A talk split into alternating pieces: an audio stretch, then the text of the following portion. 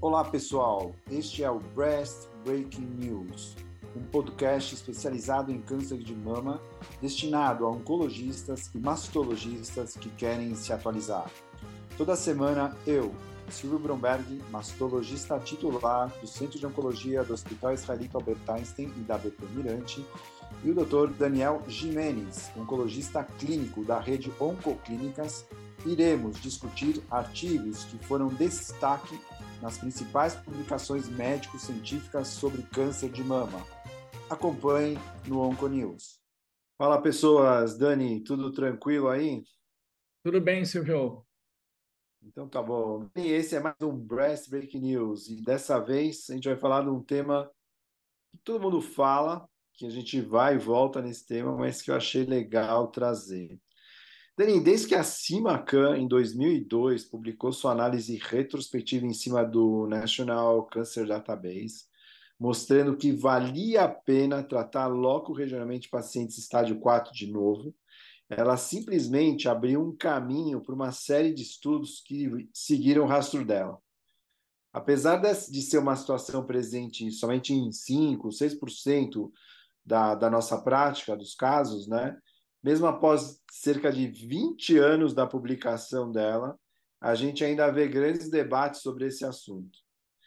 Porém, da mesma maneira que a CIMACAN pôs fogo e estimulou esse assunto no meio médico entre as pessoas sobre o possível benefício do tratamento local regional, ela mesma jogou a ducha fria em 22, quando ela mostrou na ASCO o estudo ECOG ACRIM 2108.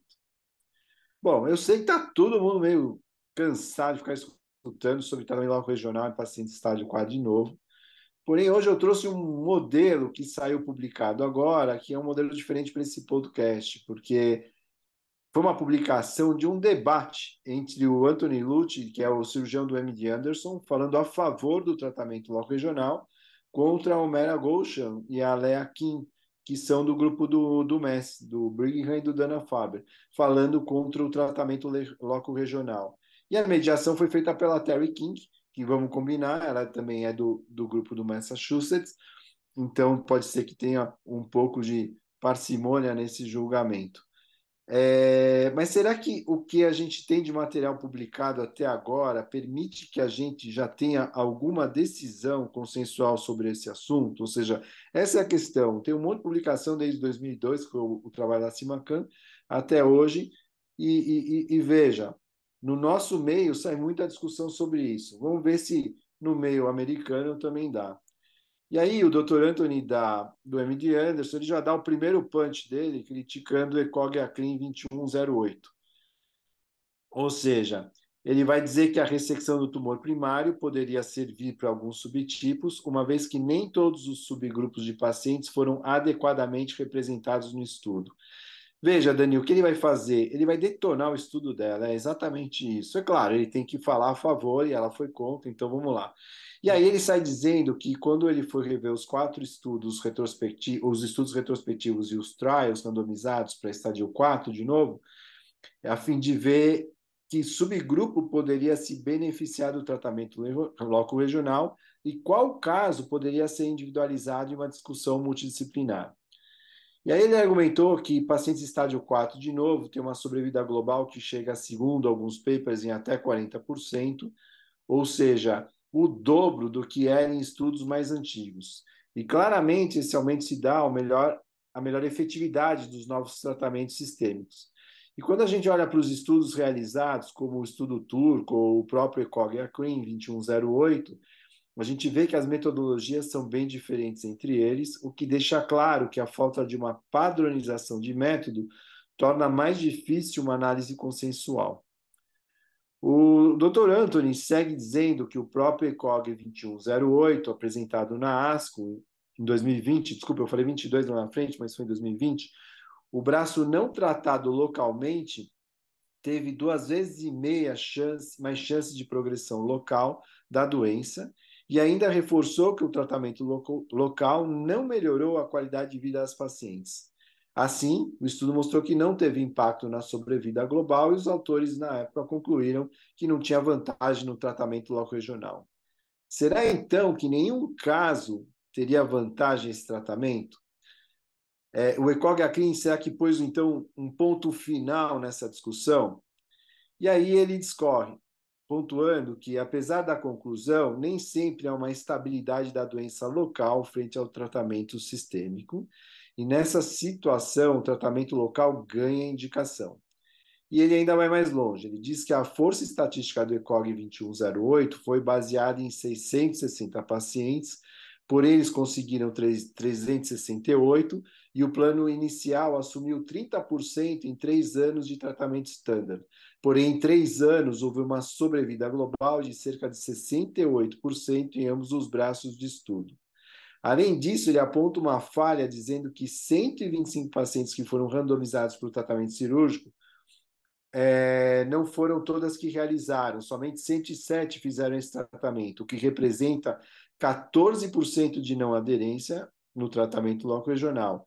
E além disso, é, do 17% das pacientes do braço que fizeram somente tratamento sistêmico puro receberam cirurgia, sendo que desses três, destas, 13% não receberam radioterapia. E ainda mete mais bronca, dizendo que no braço do tratamento cirúrgico, 9% das pacientes tinham margem positiva, 7% das que realizaram cirurgia conservadora não tiveram abordagem axilar. Ou seja, ele mostra que tinha uma, uma mistura nos dois braços, um pouquinho de gente que fez tratamento cirúrgico no braço sistêmico e no braço que fez tratamento local regional, muita gente não fez o tratamento local regional de maneira adequada. E ainda ele coloca que outra falha foi que não teve uma, uma subanálise mostrando algum benefício ou não nesse subgrupo. Ou seja, o, ele falou que o, o, o grupo do tratamento local acabou sendo subestimado e assim o estudo não concluiu se teria ou não vantagem em receber tratamento loco regional em algum subgrupo específico de paciente. E após dissecar esse estudo, né, ele ainda ameniza dizendo que essas coisas acontecem nos trials e que esses fatos não recriminam estudo, porém ele levanta dúvidas o quanto estaria correto afirmar que não seria válida a indicação do tratamento loco regional para essas pacientes. Ou seja, ele aponta várias falhas metodológicas no ECOG ACRIM, coisa que ninguém na literatura fez até agora, e dizendo que, por isso, na opinião dele, o estudo não põe um ponto final dizendo que não serve tratar paciente estado 4. E, e ele aí complementa, claro, falando do Tata Memorial, que é o estudo indiano, que avaliou o impacto do tratamento local regional sobre a sobrevida em dois anos, global em dois anos de follow-up, e que apesar de não ter tratado as pacientes HER2, porque não tinha, as pacientes não usavam anti-HER nesse estudo, só um pequeno percentual que usou, porque o estudo foi desenhado antes de ser preconizado esse tratamento, mesmo assim, o estudo mostrou um benefício de 85% no tempo livre de progressão loco-regional para quem foi operado, contra um tempo livre de progressão loco-regional de 40% para quem não operou. Ou seja, se quem operou mesmo não tendo uma comprovação de melhora na sobrevida, teve o melhor desempenho loco regional.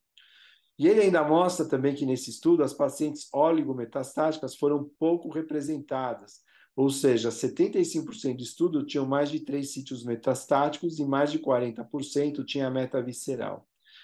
Sobre o ABCSG28, ficou fácil, porque ele falou que a casuística era pequena, e o, o, o, o estudo, então a análise foi muito limitada, então não dá para dizer que ele comprovou realmente que não funcionava. E comentando o estudo turco, claro, ele enaltece o estudo do Attila Soran, porque esse estudo foi que mostrou que, sim, realmente as pacientes que eram jovens, que eram hormônios sensíveis, tiveram uma vantagem de 40% na sobrevida global quando operada, que eram as pacientes luminais abaixo de 55 anos.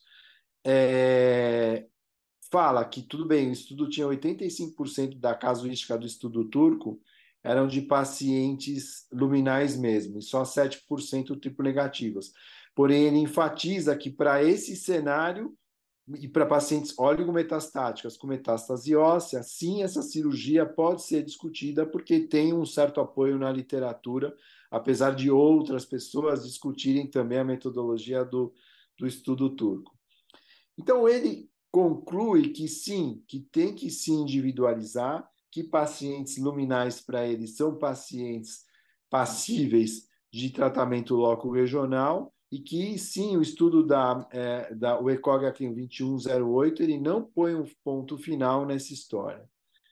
Quando a gente vai para o outro lado, que fala contra, eu não vou ficar repetindo os dados do estudo, mas basicamente, quando o Mera Goshen fala que, é, dos estudos, ele, ele, ele também vai na mesma, na mesma linha para buscar uma justificativa para falar que os estudos não são bons, que a gente não deve fazer tratamento local regional.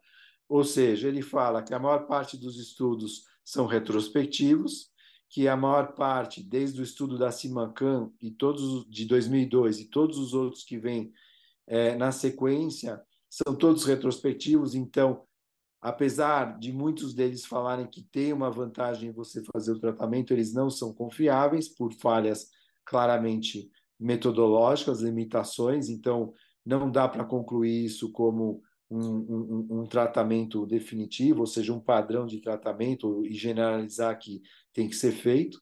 E quando ele vai para os estudos randomizados, ele, ele fala que também todos os estudos não de maneira geral não comprovaram uma melhora na sobrevida do com quando você institui o tratamento loco regional e ele ainda fala ao contrário do, do, do do, do colega do M.D. Anderson, que fala, do, do Anthony, do M.D. Anderson, que fala que sim, que o estudo turco dá uma embasada boa para a gente poder indicar tratamento local regional para pacientes luminais. Ele fala também, o, o Mera Goshen, ele fala o contrário, que esse estudo também tem grandes falhas metodológicas, claro, e que também não dá para dizer que a gente tem que tratar local regionalmente pacientes luminais. Enfim, Toda essa argumentação mostra que cada um se apoia em falhas metodológicas de, de estudos para poder justificar se é pró ou, ou, ou, ou, contra a ideia de tratamento local regional. E a, a Terry King, sabiamente, claro, porque ela, não, ela, ela, ela define esse debate dizendo que o tratamento local regional ele não deve ser considerado atualmente um stand of care, e o, o, estudo da Simacan ele não põe um ponto final nessa discussão e que a gente tem que se discutir sempre isso em caráter de equipe para avaliar a necessidade ou não de se indicar um tratamento local.